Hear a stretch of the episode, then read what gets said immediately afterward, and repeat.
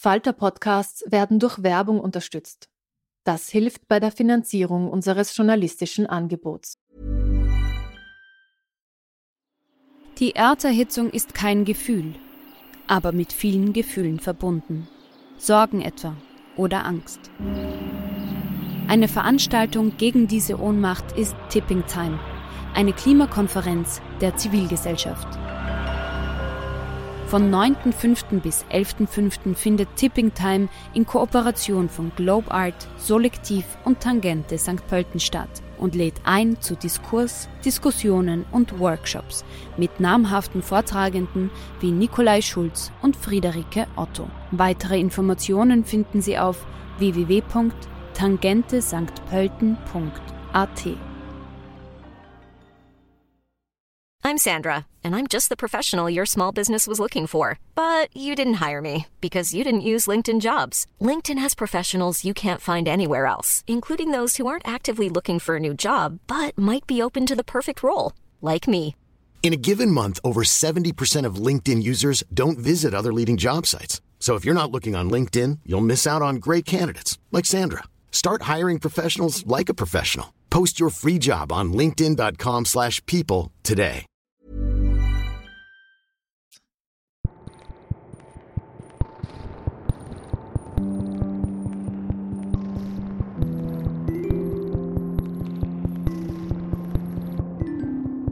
Herzlich willkommen bei einer neuen Folge von Besser lesen mit dem Falter. Mein Name ist Petra Hartlieb und heute spreche ich mit der jungen Autorin Johanna Seebauer über ein Dorf im Burgenland, das unbedingt vergessen werden will.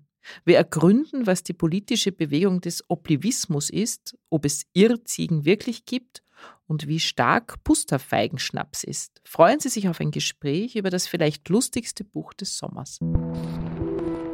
Ja, liebe Johanna, wir beginnen wie immer mit dem Cover des Buches. Ich sehe darauf lauter kleine Häuschen, die sind so ein bisschen unordentlich zusammengewürfelt, in der Mitte sehr prominent ein kleiner Pool. Und das Ganze ist so halb verborgen von so stilisiertem Schilf. Also besser, glaube ich, kann ich es nicht beschreiben. Sieht, sieht sehr hübsch aus, sehr sommerlich. Und es ist natürlich, wenn man das Buch kennt, ein bisschen die Kurzform des Inhaltes. Ähm, wie ist denn die Entstehungsgeschichte des Covers? So ein Cover entsteht ja nicht von selbst, einfach wenn man ein Buch schreibt. Genau, also der Verlag Dumont, die haben halt Grafikerinnen, mit denen sie immer zusammenarbeiten bei jedem Cover. Und die haben sich mal so auf die Suche begeben nach Illustrationen, weil Dumont verwendet immer illustrierte Covers. Und die haben sich auf die Suche begeben nach Illustrationen, die so ein bisschen passen könnten zu der Geschichte. Und dann haben sie eine Illustration gefunden, wo die so ähnlich war wie das jetzige Cover, nur war im Hintergrund, hinter diesem Schilfgras, das du beschrieben hast, war eine Stadt zu sehen. Und dann haben sie den Illustrator kontaktiert und gefragt, ob er sich vorstellen könnte, das zu machen, aber mit einem Dorf im Hintergrund. Mhm. Und der hat gesagt, ja, macht er gerne. Und es hat sich herausgestellt, dieser Illustrator ist aus Budapest. Er ist ein Ungar und hat natürlich sofort den Titel verstanden, Ninschhof, und hat sofort gewusst, um was es geht. Okay. Und das ja, finde ich irgendwie witz, ein witziger Zufall. Ein witziger Zufall. Ja. ja, es ist sehr lustig, weil der Titel Ninschhof, du hast das schon ausgesprochen. Ähm, ich habe ja auch brav meine Hausaufgaben gemacht. Ich habe eine Freundin, die spricht Ungarisch, da habe ich sofort ein WhatsApp geschrieben und gesagt, könnte Ninsch ungarisch sein und sind da sicher. Was heißt denn Ninschov? Na, Ninsch bedeutet, das gibt's nicht oder nichts. Genau. Sie hat es mir dann übersetzt mit, also sie hat dann geschrieben, na sicher, Ninsch Jockey heißt keine Schokolade. Ja, genau. genau. Ja, also ein Dorf oder Hof, den es nicht gibt. In deinem Buch gibt es ja ganz viele Heldinnen und Protagonisten und sehr, viele, sehr viel Personal, aber das, der eigentliche Held deines Buches ist Ninschhof, nämlich das Dorf. War der Name und der Titel von Anfang an klar? Nein, überhaupt nicht. Ich habe anfangs äh, die Geschichte in einem Dorf, das es wirklich gibt, angesiedelt, nämlich Pamhagen. Mhm. Ich weiß auch nicht, warum ich gerade das Seewinkel ausgewählt habe für meine Geschichte. Ich habe einmal eine Kurzgeschichte geschrieben über die Erna Rohdiebel, die eine der Hauptfiguren äh, aus, aus der Ninschhof. Ähm, und in dieser Kurzgeschichte wohnt die Erna Rohdiebel in Pamhagen. Und an dieser Figur wollte ich weiterschreiben. Und irgendwann habe ich mir dann gedacht, na, es ist besser, ich schreibe in einem fiktiven Dorf, damit die Pamhagener hinterher nicht sagen, naja, wieso, was schreibst du über uns, so sind wir ja gar nicht. Also ich wollte äh, ja ein Dorf erfinden, damit man möglicherweise auch äh, den Figuren nicht so schmeichelhafte Charakterzüge andichten kann. Und ja, und die Idee mit Ninch kam eigentlich später, weil die ganze Idee, um die es äh, in dem Buch geht, nämlich dass das Dorf vergessen werden möchte, die kam erst, da habe ich schon ein Jahr lang dran geschrieben. Sprichst du Ungarisch? Wenig, Wenig. nur ein paar Fetzen. Okay. Ja. Also was er den Roman auszeichnet, finde ich, also die Geschichte natürlich, darüber werden wir nachher noch lang reden, aber das sind die Figuren. Also genau diese Figuren, die du natürlich alle erfunden hast. Äh, die sind wahnsinnig schrullig und originell und man sieht sie eigentlich schon so richtig im Trailer des Films vor sich, der hoffentlich irgendwann einmal nach diesem Buch ah, gemacht oh, wird. So ein bisschen Braunschlagmäßig habe ich mir immer gedacht. Ich habe viel an Braunschlag gedacht. Wie kommst du denn so auf deine Figuren? Also hast du so einen großen Karteikasten, wo du dir dann immer so Personen reinschreibst, wenn du dir da siehst du auf der Straße jemand denkst, ah, das könnte und so. Also wie machst du das? Wie Karteikasten habe ich nicht und ich, ich, ich habe auch nicht so äh, die Angewohnheit, dass ich Leute beobachte und mir dann denke, ah, das könnte eine gute Figur sein, sondern irgendwie, ich kann es wirklich nicht gut beschreiben, aber die kommen plötzlich, die Figuren, und entwickeln dann ein Eigenleben. Und ich muss eigentlich nur hinterherlaufen mit dem Notizblock und aufschreiben, was die machen. Ja, die, die Beobachtungen die man, oder ich, ich versuche immer möglichst äh, detailgetreu zu beschreiben, wie sie sich bewegen, wie sie reden, dass sie laut kauen und sich äh, irgendwie den Paradeisersaft aus, aus dem Mundwinkel abwischen mit dem Hemdsärmel und so. Weil, ähm, ja, weil ich selber solche, solche Geschichten gerne lese, wo man das Gefühl hat, man ist, man sitzt neben der Figur mhm, mhm. und kann so die richtig riechen und so. Genau. Ja. Ja, bevor wir jetzt noch äh, über die einzelnen Figuren und über die Roman, äh, also das, was den Roman ausmacht, nämlich diese vielen kleinen Geschichten, die erzählt wird, müssen wir vielleicht doch noch mal kurz ein bisschen was über die große Geschichte erzählen, damit die Hörerinnen das auch verorten können. Was soll denn ein Dorf sein, das gern verschwinden möchte? Wenn du das kurz zusammenfassen kannst, ohne dass du natürlich jetzt den ganzen Roman spoilerst, weil wir wollen ja, dass alle das Buch lesen. Also Nitschhof ist ein kleines Dorf im Seewinkel und die Geschichte, die ich aufgeschrieben habe, spielt in einem Sommer, in Juli, Juni, Juli, August und in diesen Monaten begibt sich da so einiges in dem Dorf. Da ist eine Bewegung entstanden, die sich die Oblivisten äh, nennt und diese Oblivisten wollen äh, Freiheit für ihr Dorf. Sie wollen wieder Sie wollen verschwinden aus der Welt eigentlich. Sie wollen nichts mehr zu tun haben mit all dem Trubel und dem Lärm, den es in der Welt heutzutage gibt, sondern sie wollen einfach ihre Ruhe haben. Und weil sie aber ein bisschen zu faul und zu gutmütig sind für einen großen Unabhängigkeitskampf, überlegen sie sich, wir wollen einfach nur vergessen werden und überlegen dann, wie können sie das anstellen. Wir haben ja auch einige Hörerinnen äh, aus Deutschland. Vielleicht kannst du nochmal, die stellen sich ja Österreich immer als Land mit vielen Bergen und schönen Seen, also Gebirgsseen vor. Vielleicht kannst du nochmal kurz erklären, warum das im Burgenland spielt und wie es denn dort aussieht. Mhm. Es spielt im Burgenland, weil, ja, ich bin selber Burgenländerin. Ich bin da nicht geboren, aber aufgewachsen, habe da gelebt, bis ich 18 war. Das heißt, dieser Landstrich ist mir sehr vertraut. Äh, das Bundesland ist im äußersten Osten von Österreich, an der Grenze zu Ungarn. Und da ist eigentlich Österreich so, wie man es sich nicht vorstellt. Wir haben keine hohen. Keine Berge. Es hat keinen einzigen Berg. Also unser Berg, der geschrieben stand, ich glaube, der ist 400 Meter hoch oder so. Mhm. Oder ein bisschen höher, ich weiß nicht, nagelt es mich jetzt nicht drauf fest. Ähm, aber ja, es gibt keine Skipisten, es gibt keine Almhütten. Diese ganze Alpenromantik findet man dort nicht, sondern man fühlt sich vielleicht schon so ein bisschen in Ungarn. Hat ja auch lange zu Ungarn gehört, bis 1921, das Burgenland. Und die Landschaft ist sehr flach. Es ist wahnsinnig heiß im Sommer. Man hat, man hat das Gefühl, man wird erdrückt von der Hitze, vor allem da oben im Norden, wo es wirklich ganz, ganz flach ist. Ja, und dort ist ein Schof irgendwo. Namen sind in deinem Buch ganz was Wichtiges. Also ich habe mir da ein paar Namen rausgeschrieben. Das ist ja geradezu, das sind teilweise wie Jandl-Gedichte, diese Namen. Also Erna, Rohdibel, Friederike, Lieb, Zipfel, Fetzi, Erlanger.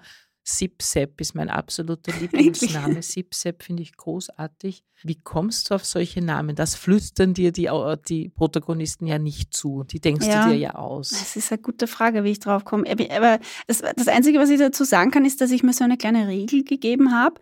Und zwar, wenn ich einen Namen habe, der kommt dann so in meinem, meinen Kopf. Ich darf den nicht mehr ändern im Laufe des Schreibens.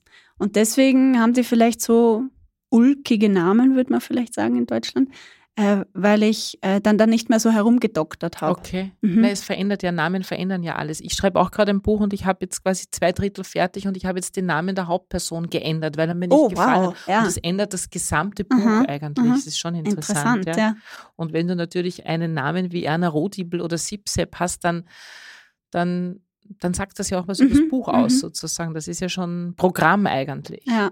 Wenn man sich jetzt aber vorstellt, dass das so eine ganz ulkige Geschichte ist, also so eine Klamauk-Geschichte, dann liegt man auch auf der falschen Spur. Es ist nämlich zwar lustig, aber es ist eben kein Klamauk. Es geht ja auch wirklich um Politik. Es geht um diese Untergrundbewegung, um diese Oblivisten. Ähm, wie gehen die denn vor? Du hast selber gesagt, die sind ein bisschen bequem, die sind jetzt nicht die großen Revolutionäre. Was, wie kann man denn ein Dorf verschwinden mhm. lassen? Ja, das ist eine gute Frage, äh, an der Sie auch öfter scheitern, weil es natürlich nicht so einfach ist heutzutage, wo alles digitalisiert ist und alles im Netz steht. Ähm, und alles jederzeit verfügbar ist, ein ganzes Dorf verschwinden zu lassen. Aber sie versuchen halt ähm, in den digitalen Archiven äh, in den Schof möglichst äh, zu löschen. Sie versuchen Ortsschilder abzumontieren. Sie versuchen möglichst viele Feste abzusagen, dass kein möglichst kein äh, Lokalreporter den Weg ins Dorf findet und irgendwas darüber schreibt. Und so nach und nach hoffen sie, dass man einfach äh, verschwinden kann mit dem Dorf. Und Vielleicht zeige ich das auch noch. Und für mich war als Aufwachsende im Burgenland, als Teenager, habe ich mir oft vorgestellt, wie es wäre, wenn im Burgenland, in diesem wirklich verschlafenen Landstrich, einmal so etwas passiert wie eine kleine Revolution, wenn sich da so eine politische Bewegung plötzlich auftut. Und habe mir dann habe mir gedacht, irgendwann schreibe ich mal eine Geschichte drüber. Aber so eine große, laute Revolution, das passt irgendwie nicht zum Burgenland, mhm. weil ich mir gedacht habe, die wollen eigentlich nur ihre Ruhe haben. Und dann ist mir halt die Idee gekommen mit, ja, wir, wir, die wollen einfach vergessen werden von der Welt. Ja, ich habe dann viel nachgedacht über dieses Vergessen. Also so absichtliches Vergessen, das kann man ja eigentlich nicht. Das wird ja in unserer Gesellschaft ist ja Vergessen was sehr Negatives. Also man muss sich alles merken, man darf nichts vergessen, es muss immer mehr werden. Äh, ein Ort will natürlich auch größer werden, der will berühmt werden. Jeder freut sich, wenn er mal irgendwie ohne Katastrophe in einer Nachrichtensendung vorkommt. Ähm, ein bisschen ausmisten würde uns ja allen gut tun. Natürlich habe ich auch brav Oblivismus gegoogelt. Das Wort gibt es nicht. Das hast du erfunden. Trotzdem hast du dem Ganzen einen sehr theoretischen und philosophischen Unterbau gegeben. Also es gibt den Valentin, das ist sozusagen der Theoretiker dieser Bewegung. Wie hast du, wie bist du denn da vorgegangen? Du hast einfach eine Lehre erfunden. Naja, ich habe mir halt das vorgestellt. Das Philosophiestudium abgekürzt. ich habe mir vorgestellt, dass dieser Valentin, eine Figur aus dem Roman, ein, ein Oblivist, der jüngste Oblivist, der ist so Anfang 20, äh, dass der sich da so reinsteigert in, dieses, ähm, in diese Bewegung, dass er sich denkt, wir müssen das, wir brauchen auf jeden Fall eine theoretische Basis für unsere Bewegung, weil sonst sind wir machtlos, weil sonst ähm, wir brauchen Argumente, warum das, was wir machen, äh, Sinn ergibt und auch äh, warum wir recht haben. Und er äh, recherchiert halt und ist draufgekommen, dass die alten Römer und Griechen auch ähm, neben der Kunst des Erinnerns auch eine Kunst des Vergessens praktiziert haben, angeblich. Die Ars Oblivionalis, mit der man versucht hat, absichtlich Dinge zu vergessen. Mhm. Ja. Und dann denkt er sich halt aus, ja, das ist das, woran wir anschließen wollen. Wir wollen versuchen, äh, absichtliches Vergessen herbeizuführen, allerdings nur von einem selbst. Also man darf nur sich selbst bei anderen äh, ins Vergessen schicken, äh, aber niemand, jemand, niemals jemand anderen dem Vergessen ausliefern. Ja, also sehr eindrucksvoll, wie du das, wie du die Theorie rund um diese Bewegung äh, selbst gezimmert hast. Das war auch äh, eine meiner Lieblingsstellen zu schreiben, das weil hat, ich so richtig Spaß gemacht, weil, Ja, weil, weil, ich mir halt einfach einen Blödsinn ausgedacht habe, um ehrlich zu sein. Und Man das so, nicht, das klingt wahnsinnig theoretisch, so ein bisschen wie, wie ein, eine Theorie von Konrad Paul Lissmann oder Lies Hirn oder so. Also, solltest du mal mit denen diskutieren, fände ja, ich echt schön, cool. Ja. ja, was ich auch so drüber nachgedacht habe, ist, also die Bewegung der Oblivisten, die wollen ja verschwinden, die wollen in Ruhe gelassen werden, die wollen nicht mitspielen in diesem ganzen Weltenzirkus. Ähm, da hat man natürlich sofort so Assoziationen zu so separatistischen Bewegungen, die ja aus allen ausbrechen wollen. Steuern, Gesetze, Regeln, Systeme, sogenannte Maßnahmen. Und das ist ja eher negativ besetzt. Bei dir sind die Ninschhofer aber durchwegs positiv. Das sind halt einfach so total schrullige Spinner, aber das ist jetzt nichts Unsympathisches. War dir das wichtig, die, die sozusagen die Schrulligkeit zu beschreiben, aber, aber nicht jetzt so eine, eine verbissene separatistische Bewegung? Ja, also ich wollte sie jetzt auch sympathisch, ja, sollten sie schon sein, weil ich selbst gerne Geschichten lese, in denen ich die Figuren mag oder wo ich das Gefühl habe, der Autor, die Autorin hat so eine, ja, die geht liebevoll mit den Figuren um. Und ich wollte ja dass man eine gewisse Sympathie für sie hegt, aber dass sie auch ein bisschen, sie, sie dürfen ruhig ein bisschen trottelhaft rüberkommen, weil ihre, die Idee ist ja natürlich absurd, dass ein Jetzt, ganzes, dass natürlich ein Dorf vergessen werden will. Aber weil sie das mit so einer Ernsthaftigkeit verfolgen, äh, denk, fiebert man, glaube ich, ein bisschen mit, aber denkt sich trotzdem immer, was ist denn das für ein Blödsinn? Ähm, und was ich noch sagen wollte, ist, natürlich, sie sind eine Art separatistische Bewegung und infolgedessen natürlich auch staatsfeindlich und, und verfassungsfeindlich. Aber es gibt auch eine, noch eine Legende, die genau. durch Ninschhof schwebt. Und von der erzähle ich jetzt vielleicht auch ein bisschen. Genau, aber nicht, also das war ja eines der spannendsten Dinge in dem Buch, da musst du jetzt richtig aufpassen. Dass ich es nicht verrate. also es gibt eine Legende, die äh, ja beschreibt, wie das Dorf früher ausgesehen hat. Und wenn man die gelesen hat und verstanden hat, kann man auch die Bewegung der Oblivisten als eine Art emanzipatorische Bewegung sehen, eine Art, ja, so eine Unabhängigkeitsbewegung im kolonialistisch, antikolonialistischen Kampf zum Beispiel. Auf der Geschichte von Ninschhoff, die ja dann eigentlich erst im letzten Drittel gelüftet wird, ähm, dieses Geheimnis, entsteht ja auch, äh, besteht ja auch dieses diese Eigenheiten, die dieses Dorf hat. Das ist ja nicht so ein normales burgenländisches Dorf, wie wir es kennen. Da gibt es ein bisschen andere Gesetze. Zum Beispiel die katholische Kirche, die hat nicht viel zu sagen. Der Pfarrer meint, naja, man muss sich da anpassen, weil sonst ist er ganz schnell weg. Und dann gibt es ja auch noch die Rolle der Frauen. Also die Rolle der Frauen ist in Ninschow durchaus jetzt nicht äh, repräsentativ fürs Burgenland, würde ich mal sagen. Es gibt zum Beispiel ähm, diese seltsame Namensregel. Vielleicht erklärst du die kurz. Mhm. In Ninschhof nehmen die Männer nach der Heirat, so sie denn überhaupt verheiratet sind, äh, nehmen sie den Namen der Frau an. Und man hängt dann an den Namen hinten ein ER an. Also der Mann von der Erna Rohdibel wäre dann der Ferdinand Rohdibler. Und ich habe mir einfach gedacht, also bei uns im Burgenland ist es üblich, ich weiß nicht, ob es in, in, anderen Bundesländern wird es wahrscheinlich auch so sein, dass man manchmal sagt, äh, zum Beispiel die Frau Meier, dass man dann hinten dran noch hängt, die Meierin. Mhm. Ja, ja. Äh, die Hartlibin sogar. Die Hartlibin, ja, ja. ja. Und dann habe ich mir einfach gedacht, ja, wie, wie geht das nicht anders auch? Es könnte ja auch umgekehrt mhm. sein. Und habe mir dann mal geschaut, wie das ist, wenn man darüber so schreibt. Also wenn die. Und das Lustige ist, dass die Ninschoferinnen ja da gar nichts Besonderes dabei Nein. finden, weil das ist halt immer schon so gewesen. Und die Erklärung, ich glaube, eine der Erklärungen ist, naja, wenn der dann äh, angstoffen im Wirtshaus ist, dann ist es ja auch wichtig zu wissen, zu welcher Frau der gehört. Das fand ich eine super Erklärung. Ja, genau. Ja, genau. So, so erklären die das. Ähm, wir müssen jetzt noch über eine andere Familie reden, die da nämlich das Ganze massiv von außen ein bisschen stört. Es sind wie immer die Städter.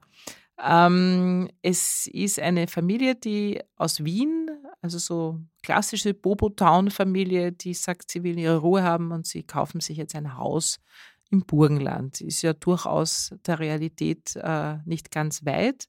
Wer sind denn die Neuen? Die Neuen sind zum einen die Isa Bachgasser, eine ehemalige Dokumentarfilmerin, mit ihrem Mann, dem Silvano Mezzaroni, ein ehemaliger Architekt, der in Ninschhof mit einer seltenen Ziegenart für Aufsehen sorgt. Der hat sich fünf oder sechs dieser sogenannten Irrziegen zugelegt und möchte damit äh, Wanderungen für Touristen anbieten, beispielsweise durch die Weingärten und so weiter.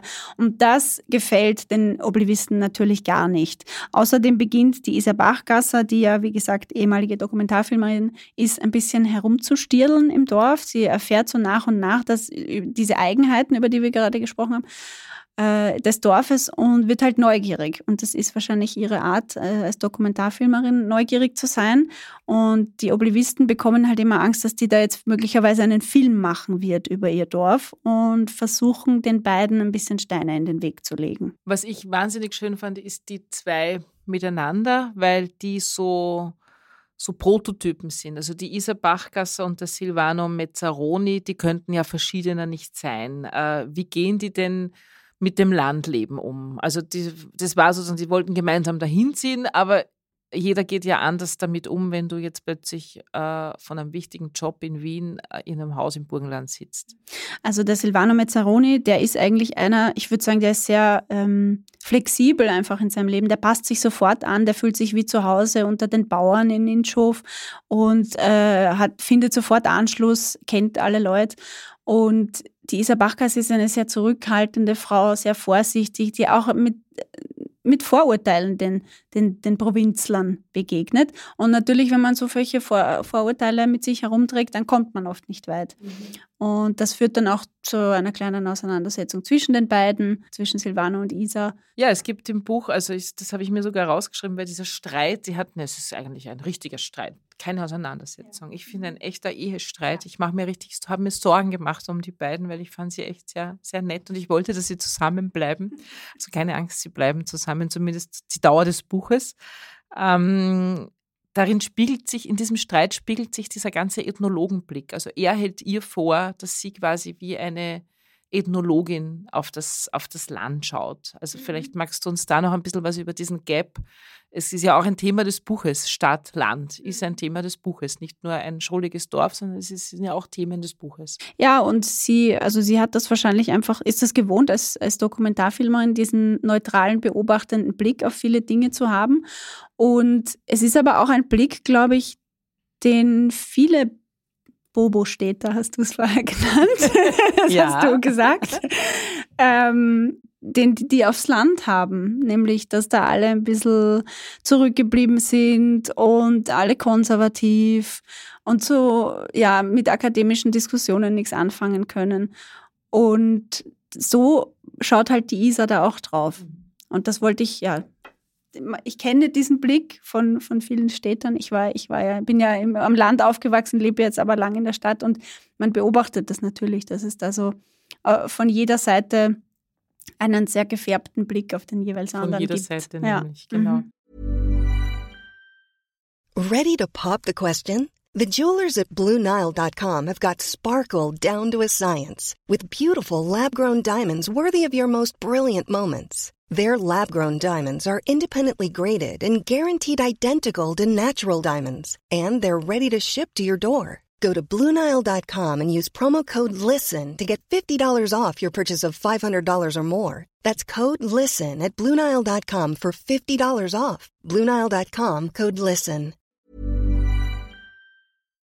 Es gibt noch eine Figur, die so ein bisschen außerhalb des Systems steht. Das ist so eine meiner Lieblingsfiguren in dem Buch, die Selma Sadic. Äh, vielleicht erzählst du uns noch ein bisschen was über ihre Rolle, weil sie ist quasi die Stimme von außen und ähm, so ein bisschen das Verbindungsglied von der Isa zur normalen, unter Anführungszeichen, Welt. Ah, das ist schön, dass du, die, dass du die noch erwähnst und dass du die anscheinend auch magst, weil ich hätte die fast äh, ganz rausgestrichen. Nein, die ist so toll, die ja, ist ganz wichtig fürs Buch. Ich, ich mag sie auch so gern und die Geschichte zwischen den beiden in meinem ursprünglichen Manuskript ist die viel, viel länger, aber ich musste die einfach kürzen, weil die sonst viel zu sehr weggeführt hätte von der eigentlichen Geschichte. Also liebe Grüße, liebe Grüße an den Verlag, der ja auch mein Verlag ist. Ich hätte noch mehr vertragen von der Geschichte. Nein, Moment, ich habe das schon, ich habe das schon davor, also als ich okay. mit meinem Agenten dran gearbeitet okay. habe, habe ich das schon vorher gekürzt. Ähm, aber vielleicht kommt sie ja in einer anderen Geschichte ja. irgendwann nochmal. Die Selma Sadic ist eine alte Studienfreundin von der Isa Bachgasser. Ähm, sie ist mittlerweile eine Künstlerin und verdient da so einigermaßen ihr Geld. Also sie kommt so gut über die Runden und sie ist so ein bisschen eine, eine wilde. Also während die, die Isa Bachgasser eine sehr zurückhaltende, ruhige Person ist, die auch so ein bisschen mit der Welt und mit dem Leben kämpft ähm, schon mal in eine Depression hineingeschlittert ist, ist die, die Selma Sadic eine, die sehr, ja, in, aus der das Leben sprüht und die, die auch oft der Isa Bachkasse einfach sagt, sie soll sie nicht so anscheißen. Mhm. Und ich habe in dem Buch ihre, die Entstehung ihrer Freundschaft beschrieben und auch wie sie sich mal wieder voneinander entfernt haben, aber wieder angenähert haben und ähm, dass sie einander, füreinander einfach so wichtige Menschen waren, um der Mensch zu werden, der sie dann eben letztendlich geworden sind. Also da gibt es einfach wunderschöne äh, WhatsApp-Dialoge zwischen den beiden, die, die Isa dann auch immer wieder so ein bisschen zurückholen in, in, in die Welt, weil sie ja eigentlich in diesem seltsamen Universum Ninschhof irgendwie so abtaucht. Und ähm, ich weiß, das ist eine langweilige Frage, aber ich muss dich was, ich muss dich das fragen, wie kommt man auf so eine Geschichte? Wie viel Fantasie muss man haben, dass man sich so was ausdenkt? Ich habe es vorher schon kurz erwähnt. Ich habe als ich äh, Teenager war im Burgenland und mich wahnsinnig gelangweilt habe, weil da nichts los war.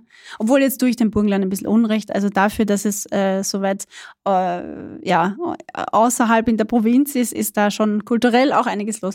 Aber da habe ich mir oft vorgestellt, wie wäre das, wenn bei uns irgendwas Großes passiert.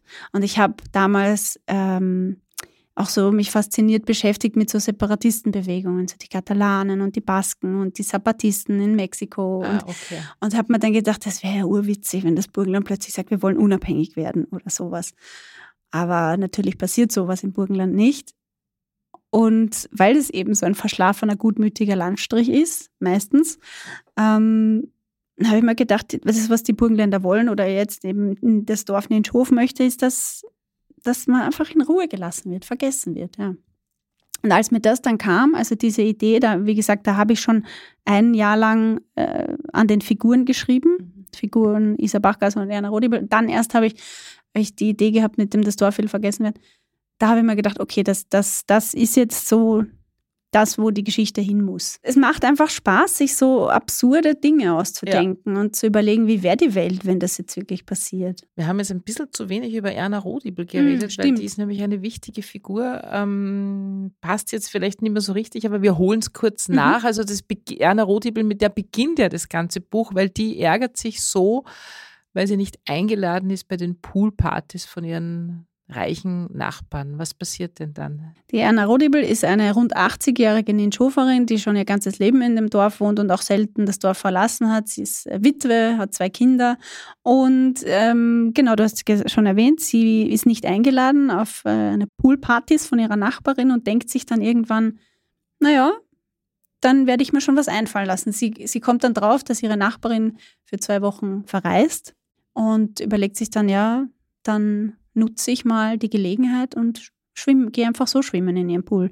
Sie steigt dann nachts über den Zaun und dreht dort ihre Runden im Pool. Und es ufert dann ein bisschen das aus. Es ufert ein bisschen aus. Die Oblivisten bekommen davon mit und denken sich dann einerseits, ah, blöd, weil was ist, wenn das jemand bemerkt? Und andererseits aber gut, weil vielleicht so jemanden wie die Erna könnten wir in unserer Bewegung brauchen, weil die ist mutig, mhm. die scheißt sie nichts und sie nehmen sie letztendlich auf in ihrer Bewegung. Und sie ist ja eigentlich auch unauffällig, so als 80-jährige, genau. ähm, backende, nette mhm. Oma. Und ihr, ihre Eckbank in, in ihrem Haus wird eigentlich dann die, die Zentrale, die Kommandozentrale der, der revolutionären genau. Bewegung des Oblivismus. Ich habe drei Dinge gegoogelt in deinem Buch. Irrziege, Oblivisten, Pusterfeigen. Gibt es alle drei nicht, oder? Nein, gibt es alle drei nicht. Schade.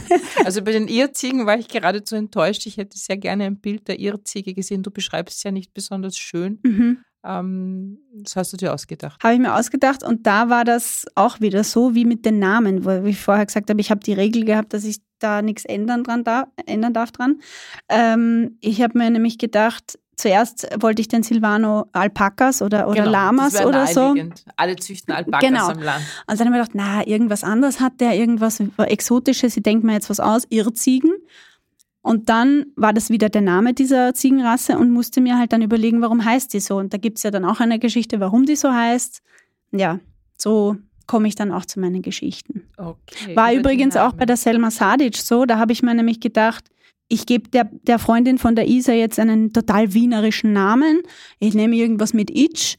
Und dann habe ich, hab ich halt gesagt Selma Sadic und dann habe ich mir gedacht, aha hoppla, das ist ja gar kein genau, Urwiener Name. Das ist ja. Das eine Geschichte für die Figur. Aber mittlerweile ja. ist es halt schon so wienerisch. Ne? Und ja, und dann musste ich natürlich auch eine Migrationsgeschichte äh, mir ausdenken. Ja. Jetzt reden wir noch zum Schluss ganz kurz ähm, über die Sprache. Also Wir haben so viel über den Plot der Geschichte ähm, geredet, dass, aber eins der wichtigsten Dinge in deinem Buch ist auch die Sprache. Das ist in einem sehr speziellen Tonfall geschrieben, das Buch, muss man sagen. Du wirst uns nachher ein bisschen was vorlesen, dann kann man das auch hören. Es ist lustig, ohne klamaukig zu sein. Es ist teilweise ironisch, aber auch ohne sich lustig zu machen. Und das finde ich eine große Kunst. Es ist sehr bildhaft, ohne dass es aber blumig oder kitschig oder zu viele Adjektive hat. Ähm, wie ist denn dieser Tonfall zu dir gekommen? Hast du das einfach drauf oder hast du einfach drauf losgeschrieben und gewusst, so kann ich die Geschichte erzählen? Also ich freue mich jetzt erstmal über deine Beschreibungen, weil ähm, mir ist das sehr wichtig, die Sprache, und ich habe mich auch sehr bemüht. Und wenn das so rüberkommt, wie du es gerade beschrieben hast, dann freut mich das sehr. Also ich wollte immer so einen leicht ironischen Unterton haben, weil ich einfach finde, dass das zu der Geschichte gehört. Die, die, die denken sich so absurde Aktionen aus, da kann man ja gar nicht, äh, nicht ironisch drüber schreiben. Ich wollte auf keinen Fall mich über irgendjemanden lustig machen, weil ich finde, das ist immer so einfach, sich über irgendjemanden lustig zu machen und solche Geschichten lese ich selber auch nicht gerne. Und ja, ich finde, wenn man sich auf die liebenswerten Eigenschaften von Menschen äh, konzentriert, dann ist es einfach angenehmer zu lesen oder man geht auch einfach so, man geht auch einfach besser durchs Leben, wenn man so denkt. Und äh, ja, ich, ich schreibe einfach gerne schöne Sätze. Ich habe da einen Spaß dran. Es hat fast ein bisschen was Märchenhaftes. Ja. Also mhm. es ist wirklich ein bisschen wie ein modernes Märchen. Das habe ich jetzt schon oft gehört. Es ist ja, ja auch am Anfang steht zum Geleit, was dich ja schon einmal ganz anders in eine Geschichte reinzieht, als wenn da steht Vorwort zum mhm. Beispiel. Ja. Das hast du einfach, das ist einfach so da gewesen, weil du gedacht hast, die Geschichte braucht diese Sprache. Zum Geleit habe ich, äh, also statt Vorwort zum Geleit zu schreiben, das habe ich bei wem habe ich mir das abgeschaut? Friedrich Dorberg. ah, okay. Irgendjemand hat das, jetzt, irgendein österreichischer Autor hat okay. das bei, äh, bei einer sehr äh, bekannten Geschichte und mir, mir fällt es jetzt überhaupt nicht mehr ein, das muss ich noch nachschauen. Aber dann habe ich mir gedacht, das passt viel das besser. Passt viel besser. Also Vorwort, das, ist, das klingt so nach Sachbuch. Ja. Und ja, märchenhaft, es ist ja auch ein bisschen ein Märchen. Da passieren ja auch Dinge, die nicht wirklich sein können. Also der Sipsep, den du jetzt schon erwähnt hast, der ist ja wahrscheinlich über 200 Jahre alt, man weiß es nicht genau, aber das ist auch wieder so eine Legende, die in dem Ort herumschwebt. Die Irrziegen sind auch ein bisschen magische Figuren. Ähm, da passt eine märchenhafte Sprache auf jeden Fall dazu. Ich sage nur schwangere Irrziege. Also Sie können sich das jetzt sparen, Sie brauchen das nicht googeln, Sie brauchen auch nicht googeln, wo Ninschhof liegt, wobei alle anderen Orte sind, die gibt es durchaus. Also es gibt den Einserkanal, der in deinem Buch vorkommt, es gibt äh, Zick, äh, also Zicksee. Zick, den Zicksee gibt es, genau. aber Zick ist tatsächlich auch ein kleines Augenzwinkern oder, oder ein, ein Gruß zu Klaus Hoffer, der in dem Buch bei den Bierisch äh, über den Ort, den fiktiven Ort Zick im Seewinkel geschrieben hat. Ja, das ist so eine kleine Referenz. Ja. Aber ansonsten gibt es alle Orte wirklich. Ja. Also ich fürchte, dein Buch ist nicht dazu geeignet, dass äh, das Burgenland ein vergessener Ort wird, weil es wird dann vielleicht viele Leute dahin fahren. Um so lästige Radfahrertouristen. so suchen wir dann lästig mit ihren hässlichen Trikots. Äh, und wenn das dann mal verfilmt wird, dann wird es sowieso total abgehen. Dann werden sie dich hassen, die Burgenländer.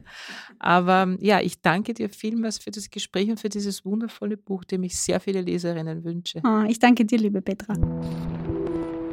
Und nun wird uns Johanna Seebauer eine kurze Stelle aus ihrem neuen Buch Ninschhof, erschienen im Dumont Verlag, vorlesen.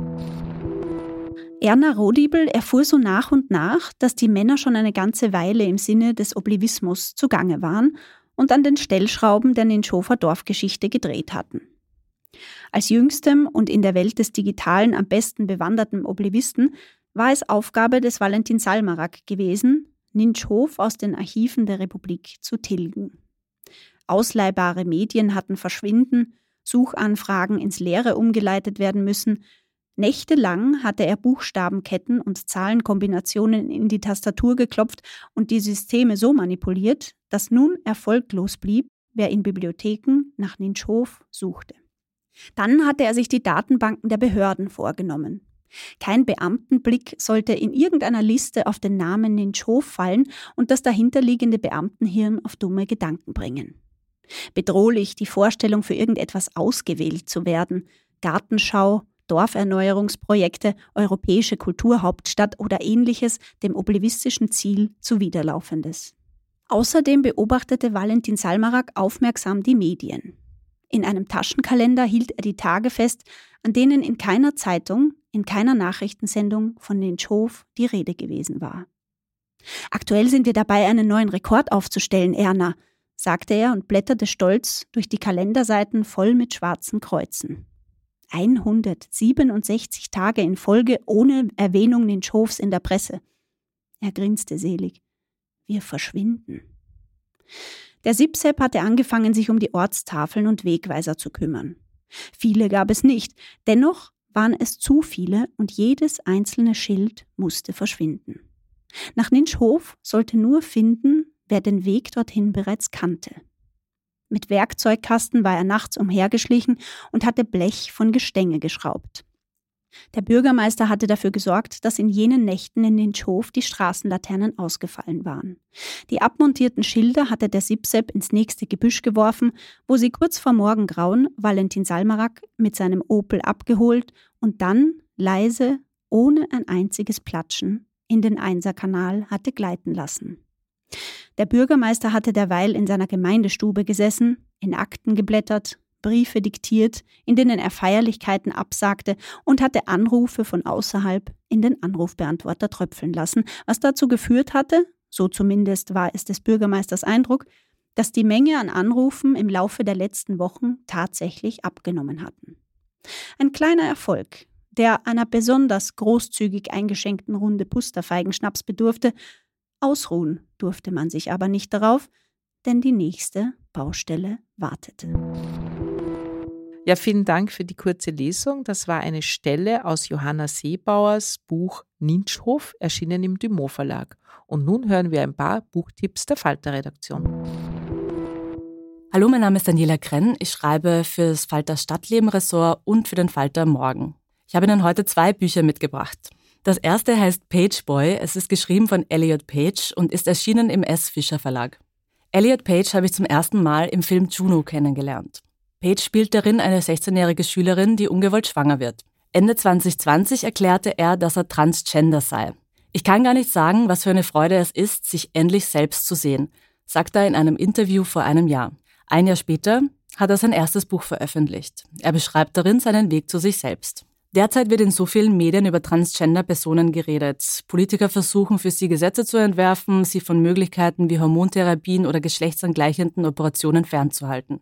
In der Gesellschaft spaltet das Thema. Und viel zu selten spricht auch nur eine einzige Person mit einer Transgender-Person selbst. Die meisten kommen selten bis gar nicht mit einer Transgender-Person in Berührung. Eine aktuelle Netflix-Doku zeigt, wie schlecht Transgender-Personen auch immer wieder in Filmen dargestellt sind.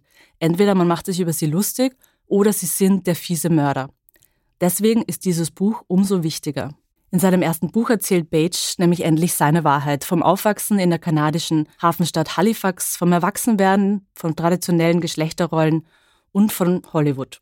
Er erzählt von Sex, von Liebe, von Trauma und von seinen Erfolgen. Pageboy ist die Geschichte eines Lebens, das an den Rand des Abgrunds gedrängt wurde und eine Feier des Moments, in dem er endlich frei sein kann, frei von den Erwartungen anderer und sich mit Trotz, Mut und Freude sich selbst entgegentritt. Das Buch ist damit nicht nur auffühlend schön, es hat auch politische Schlagkraft. Oder wie Elliot Page selbst sagen würde, dies ist die Geschichte von jemandem, der sich selbst findet, inmitten von Hindernissen, Scham, Hoffnungslosigkeit und Schmerz, der daraus auftaucht und auf eine Weise erblüht, die er nie für möglich gehalten hätte. Das zweite Buch, das ich Ihnen mitgebracht habe, heißt Against Empathy und ist geschrieben von Paul Bloom. Es ist erschienen im Vintage Verlag. Der Titel dieses Buches hat mich kurz meine Augenbrauen hochziehen lassen. Gegen Empathie titelt der Autor. Wie kann man bitte gegen Empathie sein, dachte ich und kaufte das Buch, denn seine Antwort darauf wollte ich wissen.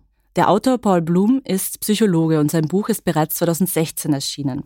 Mitgefühl in einer gespaltenen Welt sei nicht die Lösung, sondern das Problem, behauptet er darin. Und das ist ziemlich kühn, denn wäre eine Welt voller Mitgefühl nicht automatisch eine viel bessere?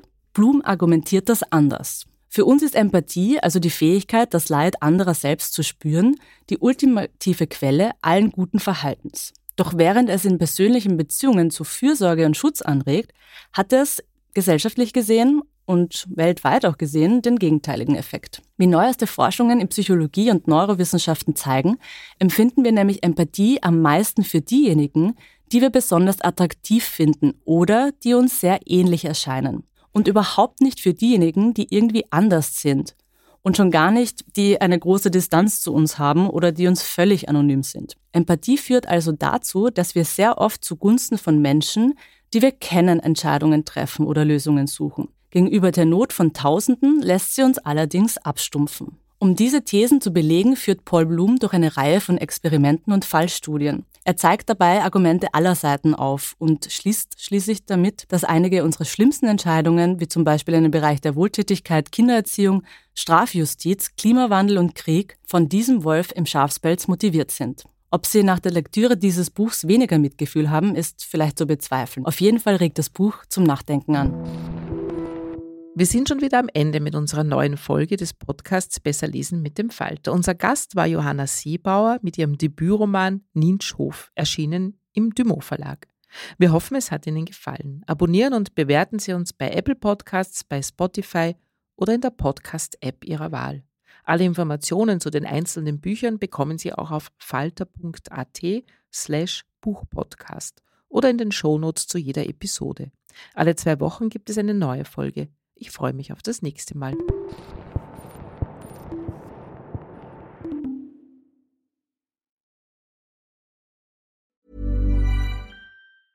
A lot can happen in three years, like a chatbot may be your new best friend. But what won't change? Needing health insurance. United Healthcare Tri Term Medical Plans, underwritten by Golden Rule Insurance Company, offer flexible, budget friendly coverage that lasts nearly three years in some states. Learn more at uh1.com. Planning for your next trip?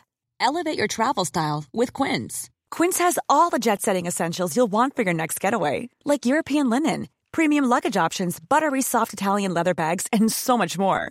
And is all priced at 50 to 80% less than similar brands. Plus, Quince only works with factories that use safe and ethical manufacturing practices. Pack your bags with high-quality essentials you'll be wearing for vacations to come with Quince. Go to quince.com/pack for free shipping and 365-day returns.